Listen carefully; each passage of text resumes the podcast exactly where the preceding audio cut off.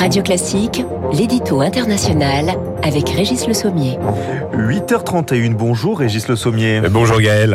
Lundi prochain, cela fera un an jour pour jour que les talibans sont revenus au pouvoir en Afghanistan. Vous, vous étiez à Kaboul il y a un an. Quelle impression euh, gardez-vous de ce moment euh, historique. On ne sait pas, euh, voilà, hein, peut-être dans le mauvais sens du terme, mais en tout cas historique. En tout cas, c'était un moment, euh, un moment incroyable, un moment de journalisme incroyable. C'est-à-dire que j'ai eu l'occasion de passer euh, tout le mois de juillet l'année dernière à Kaboul pour réaliser un documentaire en partie sur les talibans et de, de et de passer du temps avec les talibans. Et ce qui était incroyable dans ce moment, c'est l'impression d'être à dans, dans un point de bascule pour l'histoire d'un pays et un peu pour l'histoire du monde, parce que rendez vous compte, euh, 20 euh, ans avant, les Américains étaient intervenus dans ce pays pour euh, chasser ces mêmes talibans eh qui protégeaient Al-Qaïda. Mhm. C'était la raison de notre intervention. Et là, 20 ans plus tard, les Américains allaient plier bagages. Euh, on voyait les bases qui se vidaient, on voyait les les, les comment du fret aérien qui repartait, etc. depuis l'aéroport de Kaboul.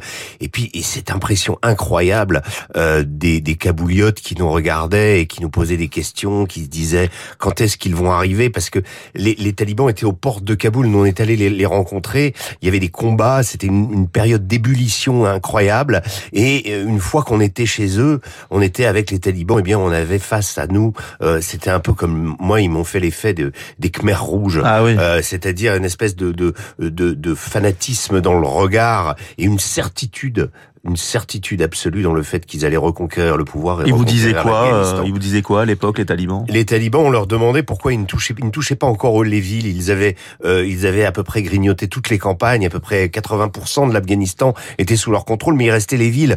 Et ils nous disaient ah, euh, nos, nos, nos, nos, chefs ne nous ont pas donné encore l'autorisation, mais euh, Inch'Allah, quand euh, quand ils nous donneront l'autorisation, ça sera facile, ça, ça, ça, ça, se passera comme ça.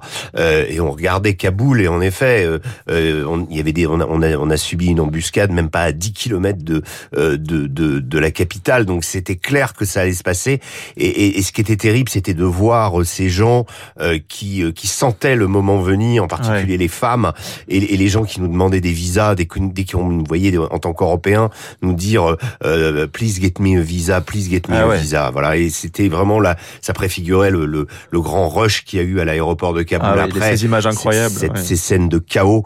Et euh, voilà, donc c'était c'était vraiment le moment, un moment charnière. Vous avez votre expérience de grand reporter, vous avez vécu euh, de nombreux conflits, mais est-ce que vous étiez conscient à l'époque que le pays allait basculer euh, totalement? Bah, disons que les, les, les, les Américains avaient plutôt des des comment des propos rassurants. Ils pensaient que le gouvernement le gouvernement afghan allait tenir, euh, que finalement s'il passait l'été, il y aurait l'hiver, l'hiver, et ensuite après un an plus tard, ça pouvait encore tenir. Et puis, mais les Américains avaient déjà négocier avec les talibans. Donc d'une certaine façon, il y avait quelque chose d'inéluctable et il y avait un jeu de, de dupes derrière tout ça. On s'en rendait très bien compte. Euh, les, les, services de renseignement américains n'étaient pas très alarmistes. Les Français, en revanche, je me souviens d'une discussion avec David Martinon, qui était le l'ambassadeur le, de France à Kaboul et qui nous disait que voilà, euh, la France d'ailleurs avait affrété à l'époque un, un, un, Boeing euh, en plein milieu du mois de juillet, demandant à ses disons à ses ressortissants prenez-le parce que c'est vraiment l'avion de la dernière chance. Ils vont arriver Un an plus tard, dans quel état est l'Afghanistan? Eh ben, écoutez, un an plus tard, euh, vous le voyez, il y a beaucoup de, de, moi j'ai toujours beaucoup de contacts là-bas et je sais que depuis un an, euh, euh, au fur et à mesure, j'ai eu des, des, des messages d'alarme, des, des gens qui, notamment, je, je, suis en particulier comment une, une, jeune fille Hazara et, donc une minorité ethnique chiite qui elle, comment est toujours présente là-bas et cherche à partir. Je crois qu'il y, y, a eu des, des phases un des un des moments critiques, ça a été quand les talibans ont imposé la, la burqa en public. Euh, il y a eu, en fait, finalement, les talibans nous disaient non, croyez-nous, on a changé, etc., etc. Et en fait, en réalité, ils avaient fait plein de promesses à l'époque. Hein. Ils avaient fait des promesses, mais quand on les voyait vivre et quand on a passé du temps